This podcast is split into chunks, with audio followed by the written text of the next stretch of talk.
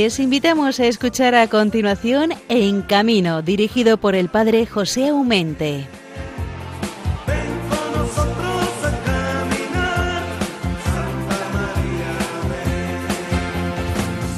Muy buenos días, paz y bien que diría el bueno de Francisco de Asís.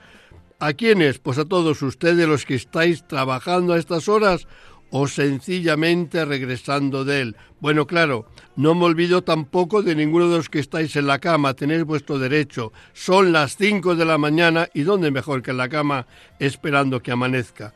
Así que mi saludo mañanero en esta radio de la Virgen que os llega a cada uno de vosotros, aunque me tenga que meter debajo de las sábanas.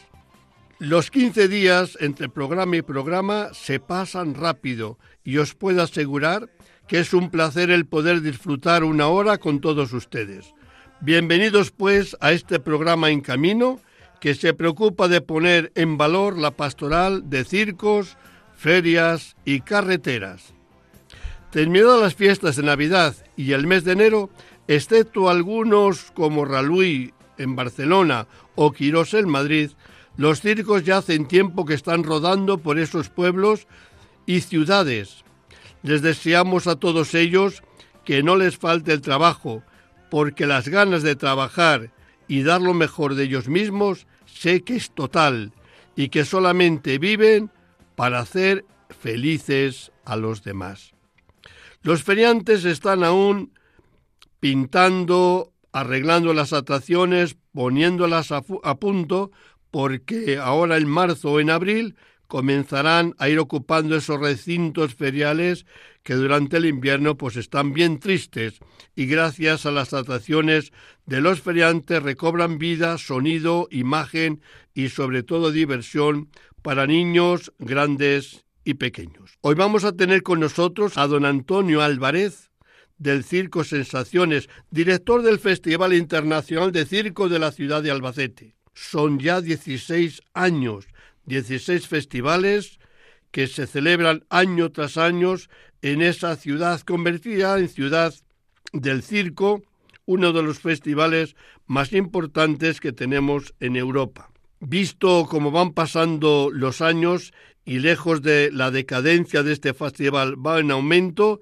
pues le damos la más sentida enhorabuena a su director, que como os decía es don Antonio Álvarez y que esta mañana le tendremos con nosotros, pues para que nos encuentre algunas experiencias, cómo vive, cómo siente y cuántas preocupaciones hay detrás de, no digamos del escenario, aunque en este casi casi lo podríamos decir, porque es de los pocos circos que hay en toda España que no se realizan en carpa, sino en un teatro circo precioso eh, dentro de la ciudad, o mejor dicho, en el centro de la ciudad de Albacete. Pues va a ser un gustazo ciertamente el compartir con este hermano nuestro este, estas experiencias que ya van por los 16 años. Y en la segunda parte, pues hoy vamos a hacer un buen viaje somos viajeros. En camino, pues si es que nos paramos, el camino se para también. Por ello saltaremos el charco y nos iremos hasta México. Iremos allí a Puebla, donde en la casa de Alberto, que es un trailero, como les gusta llamarles a esos camioneros que diríamos nosotros aquí en España. Solamente que, como ya os diremos, los trailers en, en México la verdad es que hay que tener valor, ponerse al volante, porque si los camiones son interminables, después, como les parece poco, siempre llevan a remolcado ¿eh? o enganchado otra caja de camión tan grande casi como el mismo camión. Por lo cual quiere decir que hay que tener valor, meterse a circular por esas carreteras de Dios un día y otro día y el más allá. No me extraña, y os lo puedo garantizar, que hay, cuando hay un, un accidente, son catastróficos. Estos hermanos míos traileros mexicanos me mandan de cuando en cuando algún vídeo y alguna fotografía de algún accidente y es para ponerse los pelos de punta. Qué líos, qué, qué amasijo de, de hierros y, de cosas. ¿Por qué? Porque las carreteras son las que son y como allí no hay tren, sí que todo se transporta por la carretera es un colapso continuo el que hay. Pero hoy vamos a hablar con nuestro querido camionero, trailero, no solamente del transporte, sino también de un viaje precioso que terminan de realizar, que es ir en peregrinación desde el pueblo de la Puebla, ¿eh? su pueblo natal, hasta el, santuario de la Virgen de Guadalupe, allí en el, en el cerro del Tepeyac, para honrar, postrarse, llorar y reír, cantar y bailar en torno a la bendita imagen de la Virgen de Guadalupe. Es una experiencia preciosa que van caminando durante cuatro días, ojo, eh, sin ninguna comodidad, solamente que algunos camioneros, algunos traileros, como este don el bueno de Alberto, pues lleva víveres y cosas para los peregrinos y hacen alto el camino, van llevando lo que necesitan para el alojamiento, para la comida o sencillamente para beber algo. Pero va a ser él que nos cuente de primera mano cómo ha ido esta experiencia, un año más, de esta peregrinación hacia el santuario de la Virgen.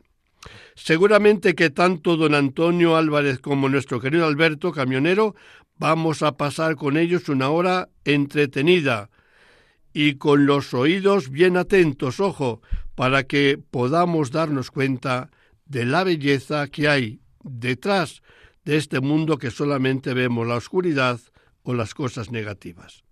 El programa lo cerrarán como siempre nuestros buenos amigos don Bienvenido Nieto y don Javier Saiz.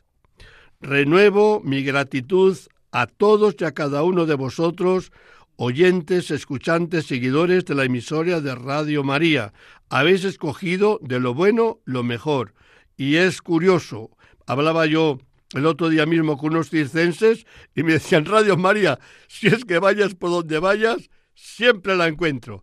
Y es verdad, Radio María se está haciendo nombre propio porque es una gran compañera en esos caminos y carreteras de Dios, en taxistas, camioneros o sencillamente conductores que van o vienen de su trabajo.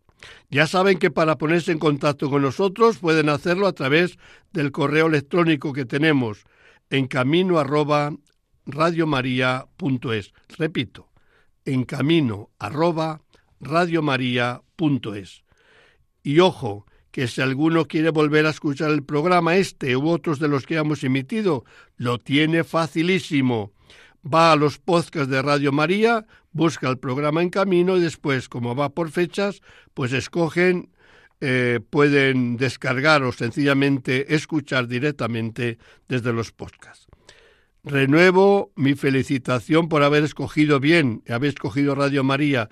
Os doy la bienvenida a todos y a cada uno de nosotros y no olvidéis que estáis muy encomendados a la protección de Santa María la Virgen de la Prudencia y a nuestro buen compañero de camino, San Cristóbal. Hermanos, comenzamos. Buenos días.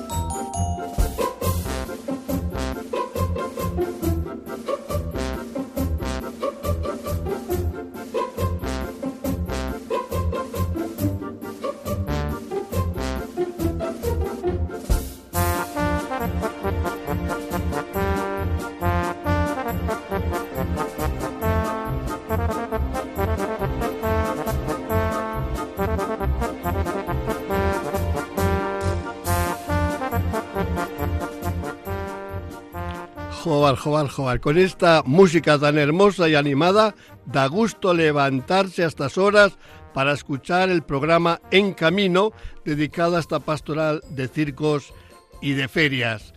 Es una gozada poder estar pues un día más, un programa más con todos ustedes. Y como os decía que el circo siempre es magia, aunque detrás de la magia siempre está el truquillo, ¿verdad? Pero no lo sabemos, nosotros no sabemos de trucos. Sabemos que el mago es buen mago porque nos hace ver lo que a lo mejor no existe, pero que existe porque lo vemos.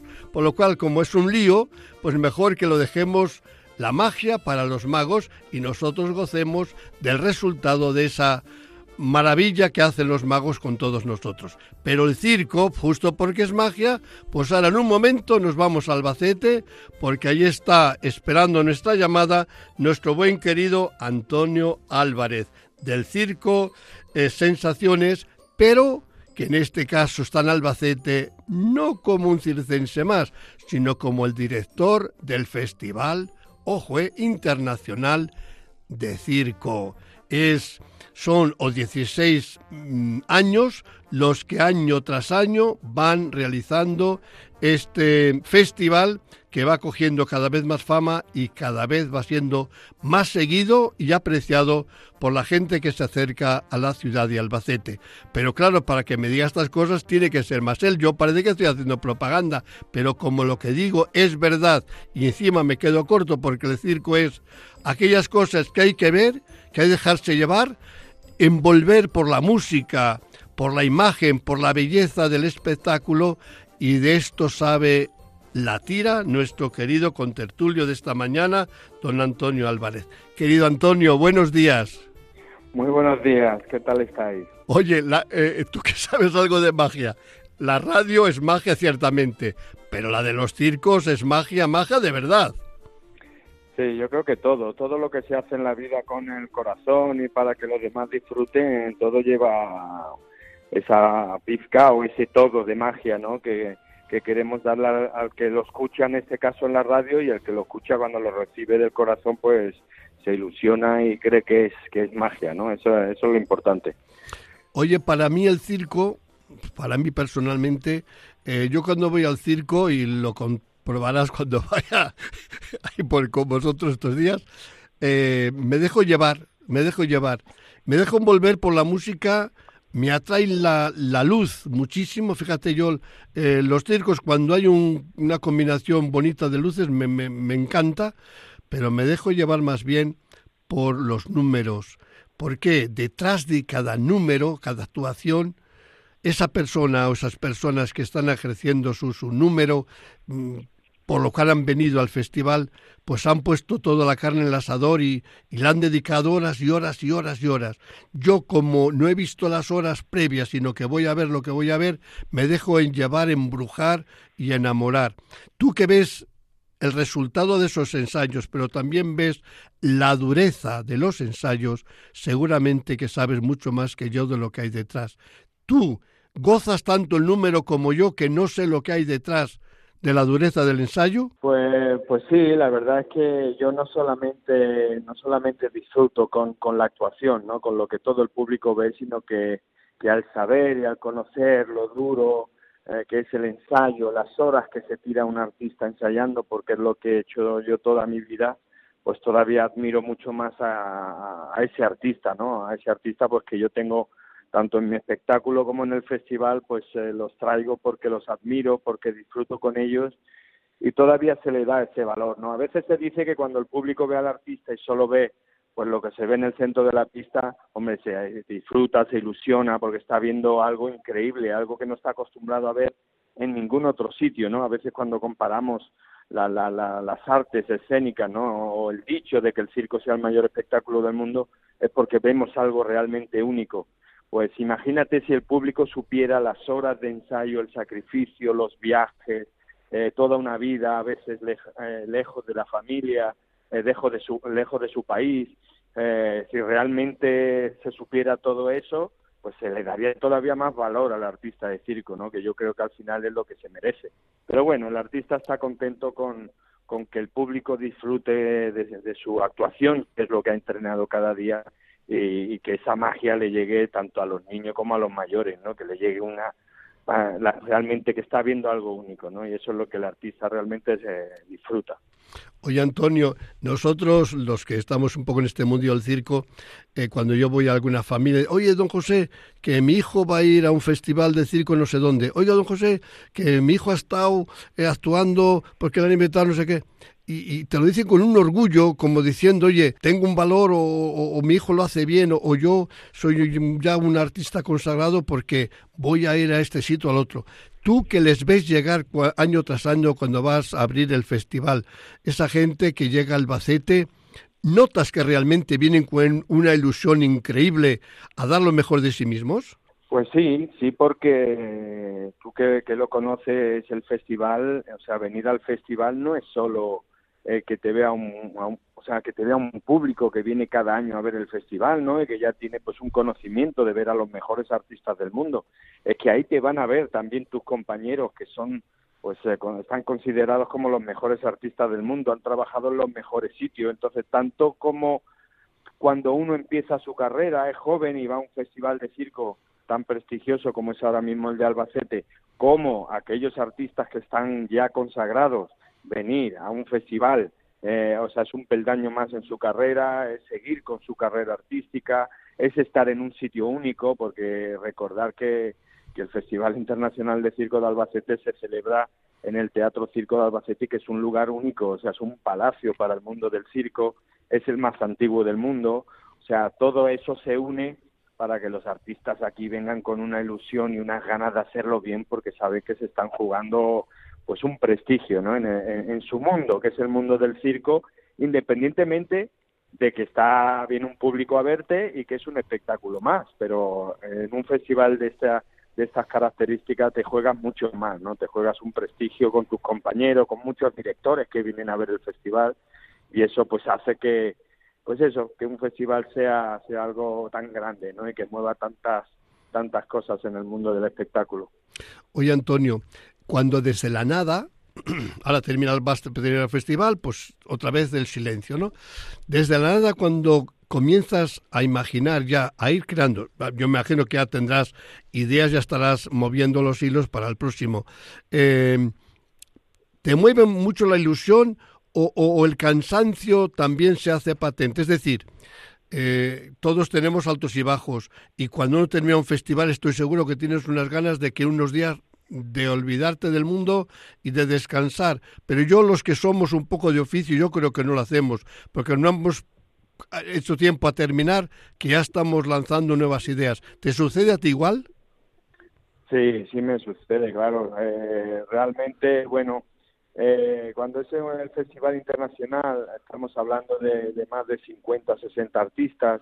Este año hemos tenido un récord de 18 países, son muchas lenguas, eh, son muchas eh, lenguas, religiones, eh, formas de vivir, comidas, o sea, un festival es, eh, tienes que estar atento de todos ellos, de lo que necesitan, lo que no, cada disciplina, o sea, son muchas horas de ensayo hasta la madrugada, se te muy temprano, iluminación, sonido, público, o sea, son tantas horas que realmente un festival cuando acaba, acabas exhausto y cansado, a veces enfermo, me tiro tres, cuatro días en la cama, y realmente muy orgulloso y muy, o sea, te quedas en la cama muerto, pero una parte es de alegría, ¿no? Porque todo ha salido bien y todo el mundo ha vuelto contento. Incluso a veces estamos con esa tensión hasta que cada uno de esos artistas regresa a su país. ¿eh? Y hablamos de gente de México, Argentina, eh, Kazajistán, Ucrania y luego un montón de países de Europa, ¿no? Y hasta que ellos no llegan a casa uno no está tranquilo, o sea que no no solo cuando acaba la función se acabó el festival, pero se hace con mucho con mucha alegría y nada, en el momento que coges un dos, tres días que te recuperas, ya estamos pensando en el siguiente espectáculo, eso sin duda. Oye, pero sientes en tus espaldas frágiles como cualquier ser humano la responsabilidad de todo el peso del festival. Ojo, que sé que te ayuda, aparte de tu familia, otros técnicos y otra gente, mucha gente, porque esto una persona sería imposible. Pero el peso profundo y último sería el tuyo, ¿no? ¿Sientes esa responsabilidad? Sí, pero sí, se siente, pero creo que, que uno, uno crece con esa responsabilidad, ¿no? En el mundo del circo, eh, tú lo sabes que desde muy jovencito eh, uno mismo se hace responsable de, desde que empiezas a actuar, desde muy jovencito, hasta que empiezas a crecer, empiezas a estar en sitios de, responsabilidad en el mundo del circo, empiezas a actuar en festivales con mucho nombre, empiezas a representar a tu país, empiezas a trabajar en circos en los más importantes del mundo.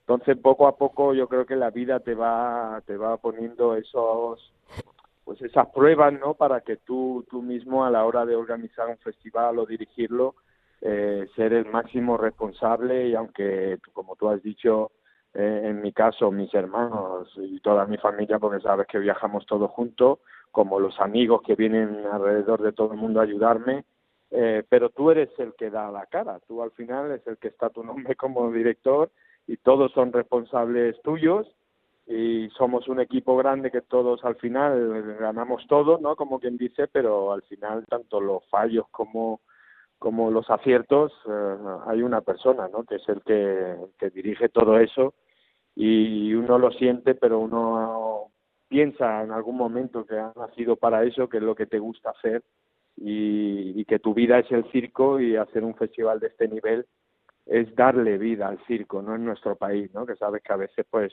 tenemos muchos baches, no tenemos muchas ayudas y cuando algo así grande, en este caso, pues con todas las instituciones en, a nuestra espalda ayudándonos, pues eres responsable de algo muy, muy importante, ¿no? Y, yo creo que eso hay que asumirlo y, y, hay que luchar y trabajar para, para conseguirlo.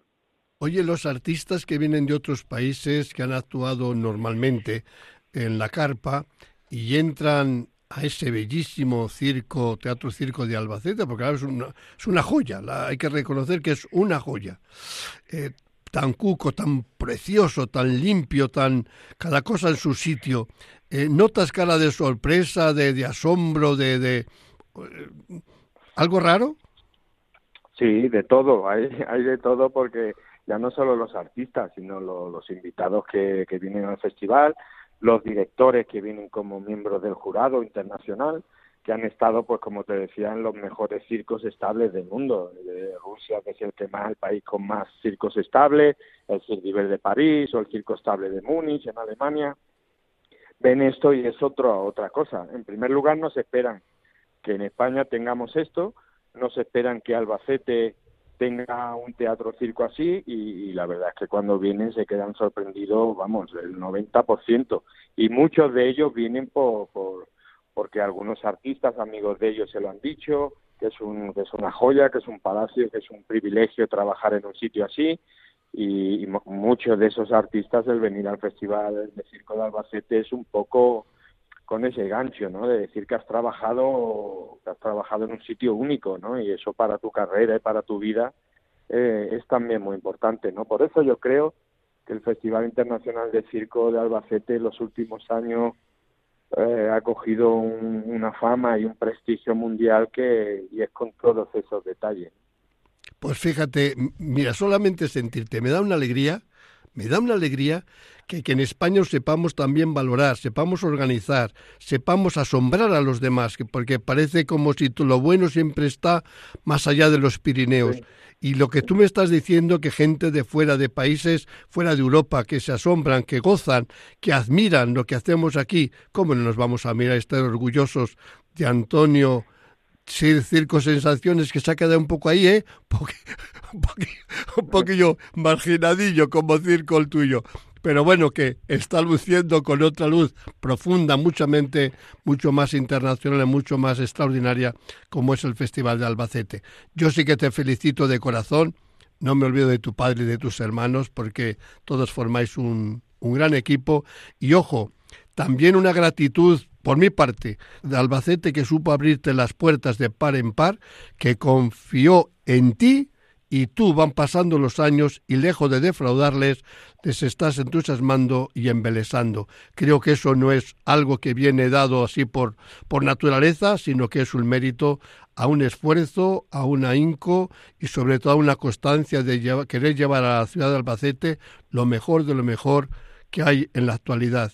Y eso es una realidad que yo hay que reconocerlo y yo humildemente en este programa en camino lo quiero reconocer en ti y gozar también contigo como lo voy a gozar estos días cuando venga a verte. Pues nada, es un, es un, es un placer. O sea, todos los que me conocen pues saben que el circo es mi vida, mi familia y mis amigos. Y, bueno, y todo eso se lo tenemos que entregar al público que asiduamente viene, ¿no? Al público que ama el circo, que, que, que le gusta el buen circo y es el gran apoyo que hemos tenido siempre, ¿no? Desde que empezamos, tanto aquí como en el Circo Sensaciones, eh, los espectáculos que montamos es hacia el público a, a enseñarles lo que es el circo en realidad, que es un gran espectáculo lleno de artistas, de seres humanos que lo dan todo, incluso a veces la vida, por, un espectáculo, por un aplauso, por, por viajar a ciudades eh, a donde otros espectáculos sería imposible viajar y ese es el circo, ¿no? Aquí lo hacemos en un en un palacio, pero lo podemos hacer en una carpa o bajo un, un árbol, ¿no? El, artista de circo es, es así, lo entrega todo, eh, lo hace todo por su vida y por ser el mejor en su especialidad y bueno, eso el público lo sabe lo sabe valorar y bueno, aquí pues se llena el teatro circo, eh, pasamos de un fin de semana a, estos días, a esta edición decimosexta, como decías, que hacemos tres semanas, somos el festival más eh, largo del mundo, de la historia del mundo de los festivales, porque ningún festival del mundo hace tres semanas, aquí hacemos tres semanas, están todas las funciones vendidas y bueno, eso quiere decir que, que todo el equipo hace un gran trabajo y que el público, bueno, se van sumando más y más y seguiremos creciendo cada año. Querido hermano Antonio, es un placer haberte escuchado, sobre todo con el entusiasmo en el cual transmites porque te encuentras a gusto, como pez en el agua, y yo me meto a bucear también contigo. Que Dios te bendiga, hermano, y, y también al mundo del circo, que como en estos casos vemos su esplendor y belleza. Igualmente, un abrazo fuerte. Buenos días.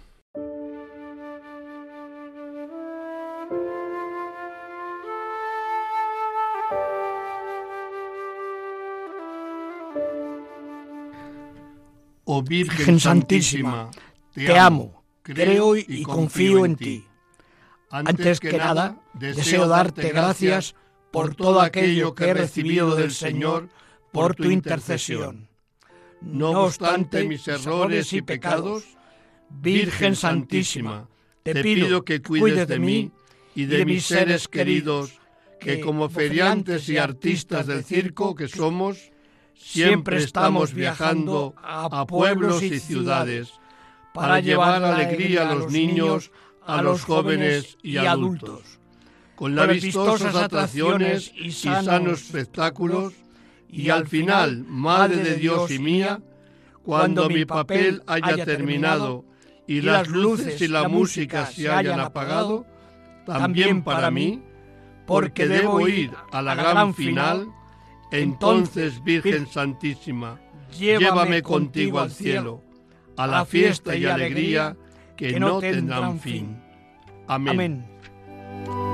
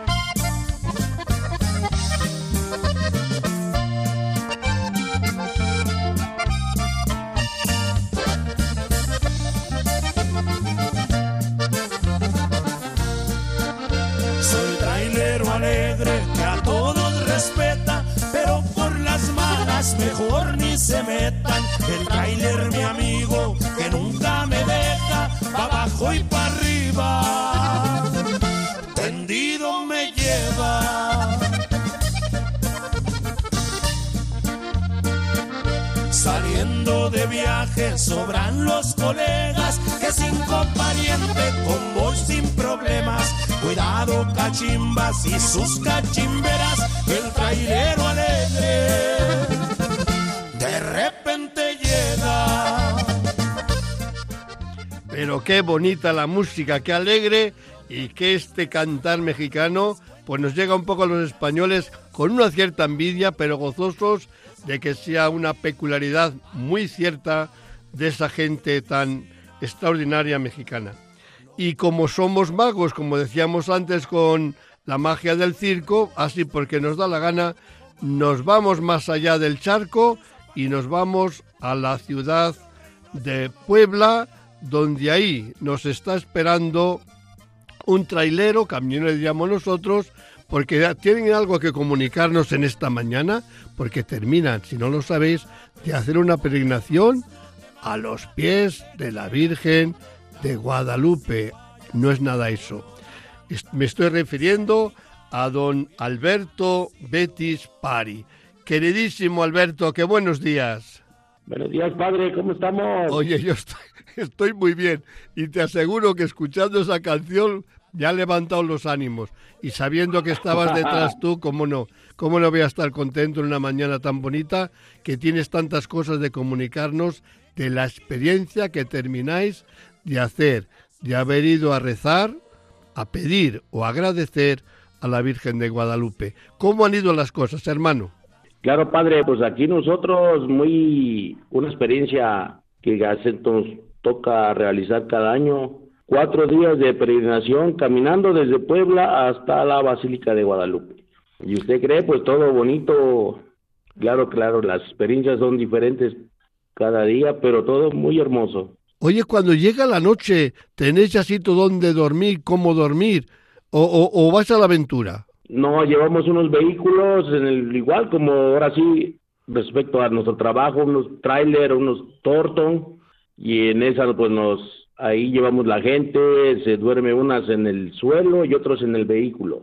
O sea que... Ya la agarran como, como para, como dormitorio. Por lo cual es una... no alcanza. Alberto, Digo que la peregrinación es una gozada porque me imagino que la haréis con todo el cariño y todo el gozo del mundo, pero es un sacrificio no pequeño. No, pues sí, todo es sacrificio, padre, todos caminando, a veces nos falta el agua, nos falta de comer, pero todo es sacrificio, pero muy hermoso. Todos eh, experimentamos una emoción al ir a, a pues, es anual cada año. Y la gente pues sufre, le batalla, pero vamos bien contentos a pesar de todo. Oye, ¿cuántos kilómetros al día más o menos hacéis? Son 50 kilómetros por día que caminan. ¿Qué? Más o menos 40, 50 kilómetros. Pero eso es muchísimo. Es mucho. Si nos aventamos todo el día y parte de la madrugada de noche. Madre mía, me estás quedando asustado. Aquí el camino de Santiago más o menos aconseja unos 20, 25 como mucho. No, casi son casi 40, 50 kilómetros diario que caminamos. Eh, nos levantamos de madrugada, tres, tres de la madrugada, tres de la mañana y hasta las siete, ocho de la noche. Oye, he visto que, que al menos lleváis en vuestros camiones o vehículo que sea, vais bien previstos de hacer la comida allí en, en, eh, eh, en, el campo, porque he visto que lleváis las péntolas, que lleváis el gas, que lleváis... Quiero decir, que lo hacéis todo muy casero, muy en familia. Sí, padre, vamos todos en familia, llevamos unas señoras cocineras y apoyando de nuestras esposas, pues ellos preparan los sagrados alimentos, el desayuno, la comida y la cena, todo el camino en el campo, donde nos toca hacer parada y mero. Pero sí, está larga la jornada, las jornadas muy largas y llevamos todo preparado. Bueno, van preparando. Digo que el camino que hacéis me imagino que no sea el camino de autovía o autoestrada, sino, eh, vamos, autopista, que me imagino que sean caminos secundarios, digo yo que no lo sé. Parte, padre, parte de autopista y parte de camino y parte en las montañas, porque atravesamos de Puebla a la Ciudad de México, puro cerro, puro cerro, y la gente se va así por los cerros me quedas asombrado. La verdad que, que siento una sana y una santa envidia. Os lo digo la verdad, porque esa convivencia de varios días y ese sacrificio que hacéis por la Virgen Santísima es admirable. Yo digo que os felicito a ti, a tu familia, a todos los que contigo pues habéis realizado este viaje. Y también a los traileros, porque los traileros o los vehículos tienen una importancia no pequeña de llevar los víveres y las cosas necesarias para el camino, me parece a mí. Sí, padre, llevamos los, los víveres, llevamos pues lo que nos regala la gente acá del pueblo. Mucha gente conocida nos regalan cosas para agua, alimentos, azúcar, fruta, mucha fruta aquí. Vamos a, que, bueno, ya la gente ya sabe, cada año nos regalan fruta, agua, y ahí vamos, pues, todo lo llevamos en los vehículos los que... parte de aquí del pueblo los camiones. ¿Vais varios camiones? ¿Cuántos camiones vais normalmente? Tres, cuatro camiones. Mm. Oye, cuando llegáis allí a, ante la Basílica de la Virgen, a Tepeyac allí, eh, está, soléis estar dos o tres días, ¿no? A, un día, padre, un día nada más. Ah, Llegamos en la noche y al otro día toda la Santa Misa que nos celebran y pues la gente a pasear allá en el Cerrito del Tepeyac, visitando toda la, área de la, de la, basílica. Entonces, ¿en Tepeyac dormís una noche o dos? Una noche, padre, una noche. Madre del alma bendita. Bueno, tendréis un día muy ocupado porque entre la misa, me imagino que habrá confesiones o, la comunión o la visita un poco a toda la esplanada allí de la Virgen, que es tan bonito lo que hay detrás de la Basílica Grande que vi yo. Hay todo un territorio precioso con unas imágenes de la Virgen llenas de flores y estanques de agua. Me pareció un, muy, muy bonito, muy bonito, varias ermitas. Yo tengo un recuerdo todavía muy vivo de aquello que vi. Me imagino que la jornada, esas horas que estáis en, eh, junto a la Virgen, pues aparte de estar un buen rato allí contemplando la imagen bendita de la Virgen, tendréis tiempo también pues para visitar todo eso de la esplanada, digo yo. Sí, padre, la gente, después de escuchar la Santa Misa que nos festejan del pueblo, ya porque ya vamos con una misa, ya este, un horario de misa que nos, nos festejan al pueblo. Y después, posteriormente, les damos de comer y después, pues ya la gente se va, ahora sí, a recorrer todo el área de la basílica, el cerrito del Tepeyá, arriba, todo, todo lo que es todo. Se llevan todo el día. Y después viajáis también ya en vehículos, pero por la tarde-noche. Sí, ya salimos de noche, regreso al pueblo, ya nos venimos en los vehículos, claro, ya toda la gente arriba del vehículo, ya nos venimos directos hasta el pueblo. Y acá nos reciben con una misa también de regreso, damos las gracias y pues todo el pueblo nos recibe, los familiares de cada persona nos dan de comer. Y una fiesta hasta con mariachi, padre. Qué alegría, qué alegría, chavales. Oye, y hablando un poco de, de del, la circulación, un poco del, del transporte, ¿cómo están las cosas actualmente en tu tierra ahí, por, por lo que tú conoces? De transporte el área, pues, pues está todo muy complicado, padre. Últimamente hay este, muchos muchos accidentes. Yo creo que por lo mismo del clima, factor clima, cambia mucho el clima hay neblina, ha habido mucho frío, mucho, ahora ya empezó a llover. Y aparte de la inseguridad, pues sí, todavía está igual, mucha, mucha inseguridad todavía. ¿Por qué dices todavía? ¿Porque crees tú que va a terminar pronto? No, pues no está igual. Esperemos que pronto acabe ya la, ya la, este, ¿cómo se llama? La, la policía, o sea, la parte del, del gobierno ya están ya están actuando porque con el cambio de la de la Federal de Caminos que era la que cuidaba la la vía de comunicaciones, ahora ya se volvió Guardia Nacional y está cambiando mucho.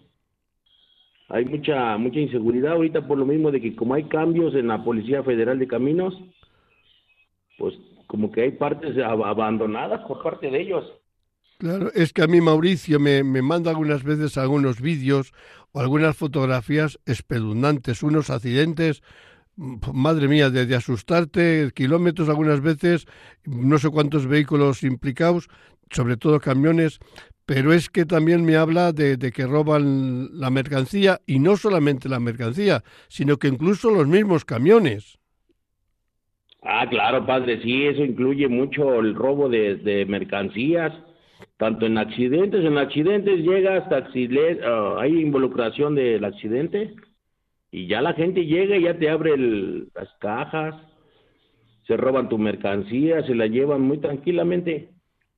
Muchos accidentes, por el mismo de, ya ve las montañas cómo están acá, camino sinuoso, muy, en las montañas mucha neblina y es lo que provoca muchos accidentes también la visibilidad falta mucho, la responsabilidad sobre de todo del, camionero que no ya no respetan ya la velocidad.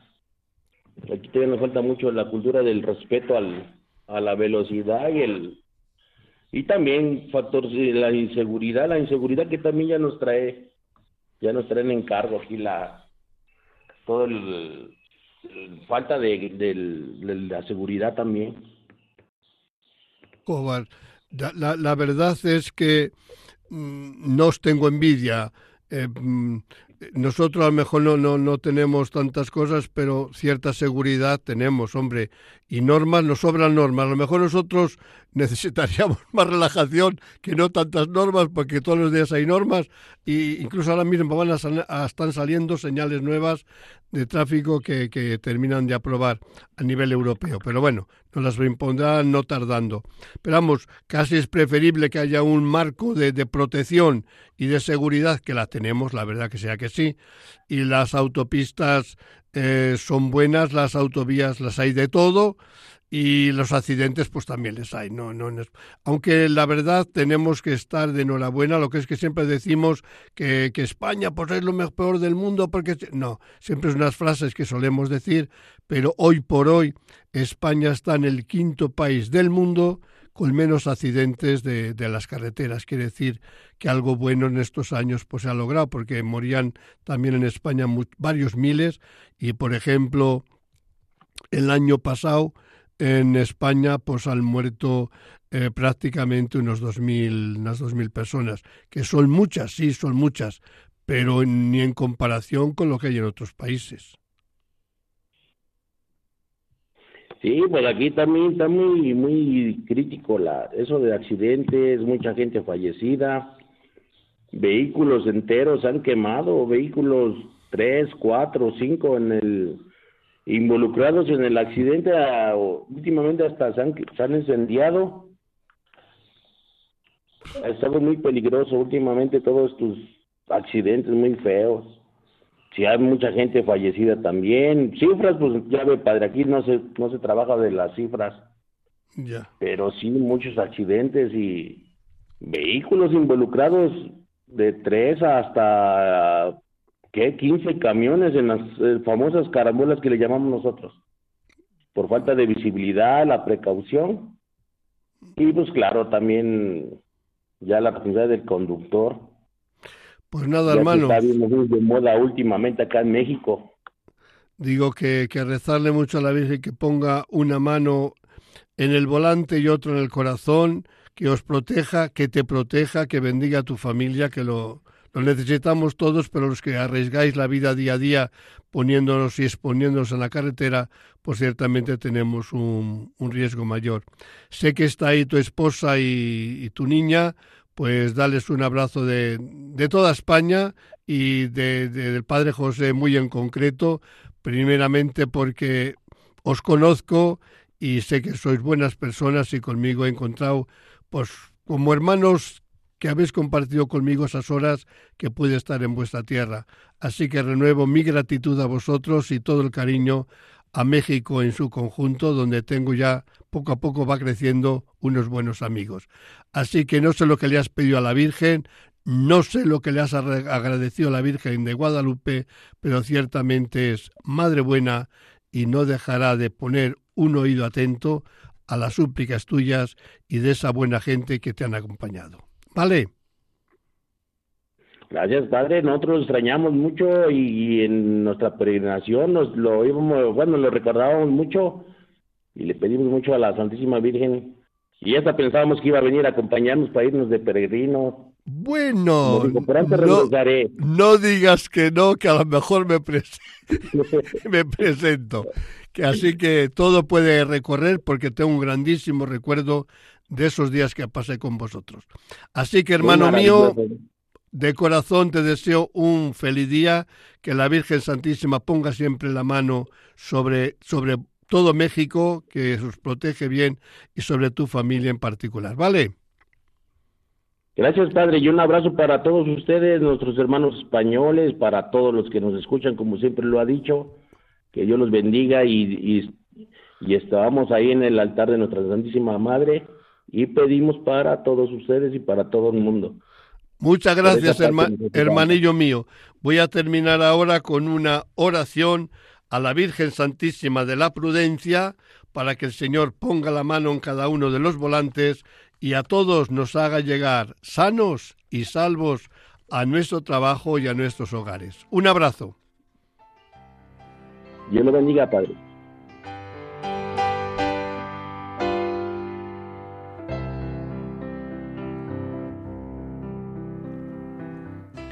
Virgen Santísima de la Prudencia, Señora y Madre mía, al subir una vez más al vehículo y tomar el volante entre mis manos, sé que no es un juego de niños. Por eso, después de silenciar el móvil, me dirijo a ti, Virgen prudente, para pedirte un buen viaje. Guía mi camino por el cumplimiento de las normas de tráfico, para que con la debida atención y prudencia llegue felizmente a mi destino. Madre, ayúdame a gozar del viaje y evitar toda clase de accidentes, para bien mío, de los que me acompañan o circulan junto a mí. San Cristóbal, patrono de los conductores, ayúdame a conducir con responsabilidad y en las debidas condiciones, no por temor a la multa, sino por amor a Dios y respeto a mi prójimo. Amén.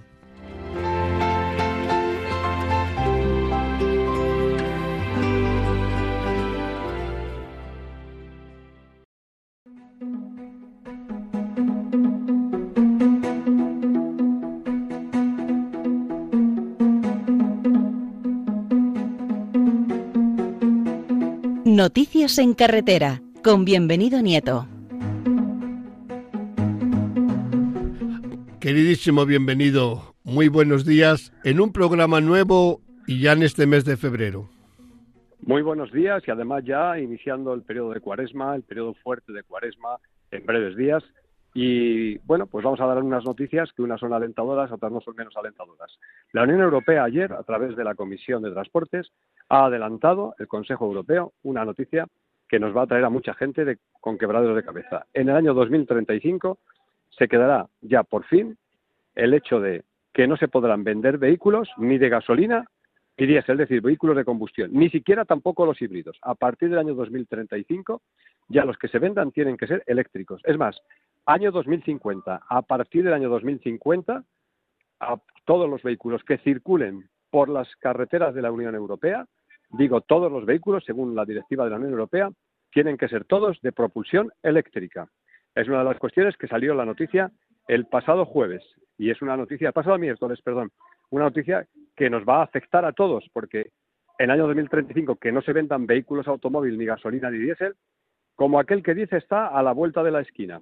Y eso tiene un problema. A nosotros, al usuario normal, le va a suponer el tener que cambiar de vehículo, pero el problema va a venir con el tema del transporte de viajeros y del transporte de mercancías por carreteras. Y nosotros, desde la pastoral de la carretera, nos hacemos eco de esta preocupación porque el sector tiene que sufrir una transformación extraordinariamente alarmante para lo que es el, digamos, un poco la rentabilidad que supone el hecho de hacer los cambios de combustión al sistema eléctrico. No va a ser fácil, hay un periodo grande, pero mm, vamos a ser muy precavidos y vamos a ser muy prudentes.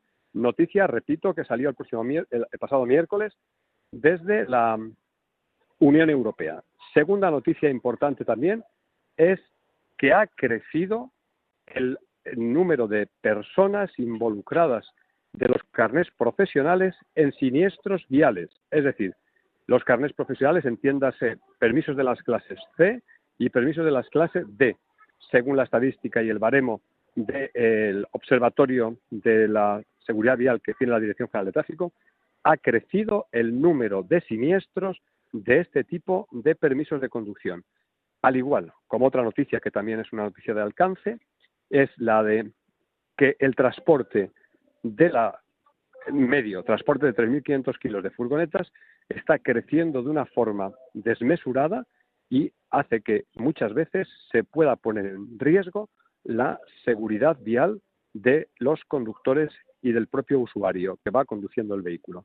Con lo cual, habrá que estar pendiente de las siguientes medidas que puedan tomarse al respecto en base a que se trate un poco de regular. Van tendiendo a que se cree un curso de capacitación profesional, un CAP también, para el transporte de furgonetas, así como poder instalar lo que serían los tacógrafos que tienen los eh, vehículos ya de tercera categoría, es decir, los vehículos de la clase C, camión de transportes grande y los autobuses correspondientes. Parece ser que se van a inclinar por instalar seguramente tacógrafos para que se regulen los tiempos de descanso y los tiempos de conducción cuando sea transporte profesional.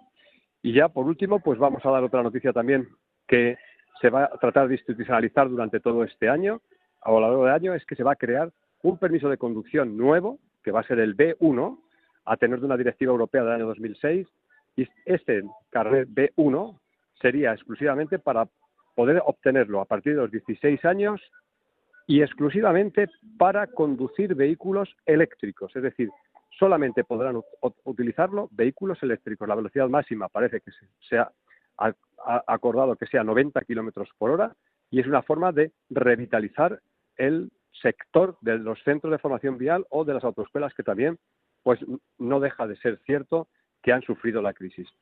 Y por nuestra parte, en las noticias nada más, simplemente hacer otra vez alusión que nuestra Virgen de la Prudencia y que San Cristóbal nos proteja y que nunca bajemos la guardia, seamos prudentes, que es una de las virtudes cardinales que más, en este caso en el mundo del tráfico, necesarias son cultivar.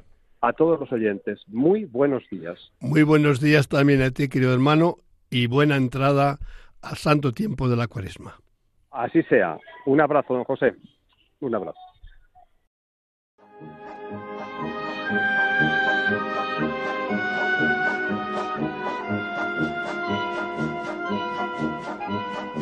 El circo es noticia con Javier Sainz.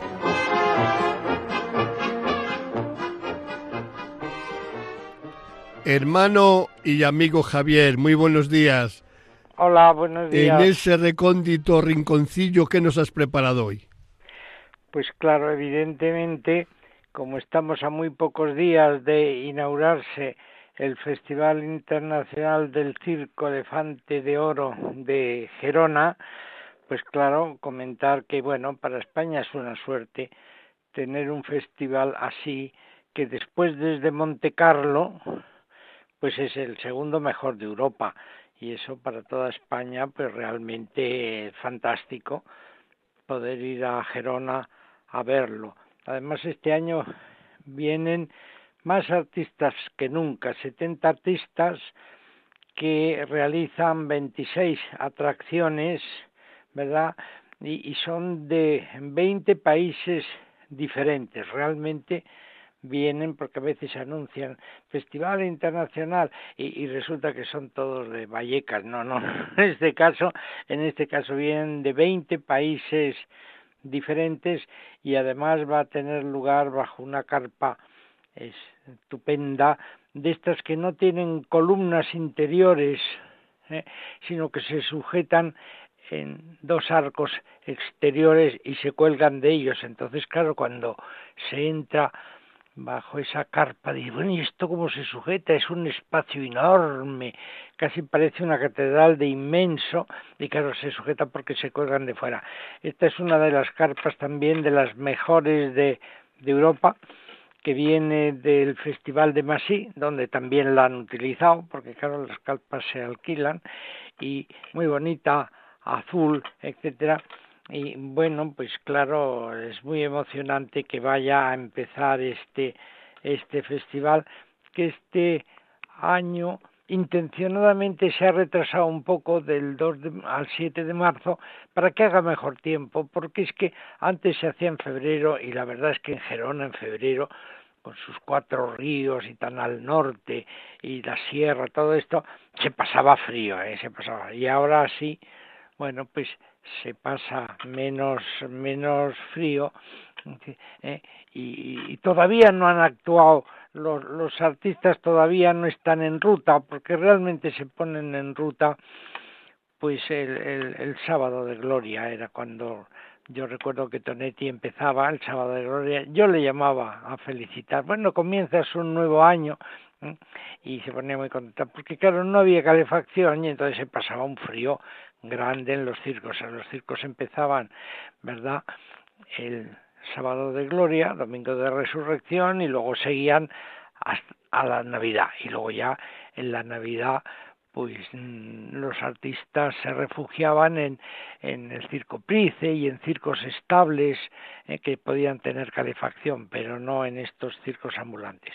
Bueno, y entonces, bueno, confiar que, que vaya muy bien, son muy bonitos todos los números que trae de trapecio, etcétera, y bueno, pues desearles un éxito, porque claro, siempre en el fondo es arriesgado, de pronto se levanta una un vendaval y claro, estas carpas, bueno, pues puede pasar de todo, desearles que, que les vaya muy bien, porque es que además, nada más terminar, bueno, va a continuar el director Yenis Matavos con la, con la, esto, verdad la, la continuación del, del museo, que es lo que más le gusta del, del circo, ¿no? Y precisamente esto, este mediodía hablaba eh, con Maribel, que es una aficionada enorme al circo, muy amiga de toda la familia Papadopoulos, y estábamos comentando, bueno, eh, finaliza la etapa de la dirección del Price. O sea, ahora tienen que nombrar nuevo director del Circo Price y esto mm, tiene que ser un concurso. ¿eh? Bueno, con todas las medidas. Bueno, el concurso, pues todos sabemos el concurso, pero las gentes tienen sus amistades. Y yo le dije, pues deberíamos proponer para el director del Circo Price a Tony Tonito de los Papadopoulos y una persona muy buena persona, etcétera. Bueno, por lo menos proponer y, el circo Price cogería eh, más fuerza de circo y menos de otros espectáculos. Es lo que tenía yo hoy pensado hablar. Pues muchísimas gracias, querido hermano. Es un placer, como siempre, tenerte entre nuestros colaboradores de nuestro programa En Camino. Que Dios te bendiga.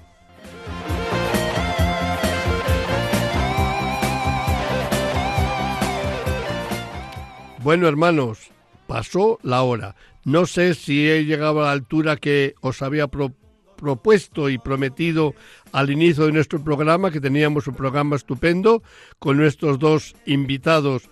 Ahí desde Albacete, Antonio Álvarez, y desde México, ni más ni menos que un buen trailero y buen amigo que es Alberto, y como ves también con su familia que estaba allí que le escuchaba. Nos queda 15 días por delante ya estaremos en plena cuaresma, por lo cual habrá que apretarse el cinturón y lo importante es que tenemos el gozo puesto en el Señor, que no olvidéis que es rico en piedad, en amor y en misericordia. De la compañía de la Virgen, hermanos, muy buenos días para todos.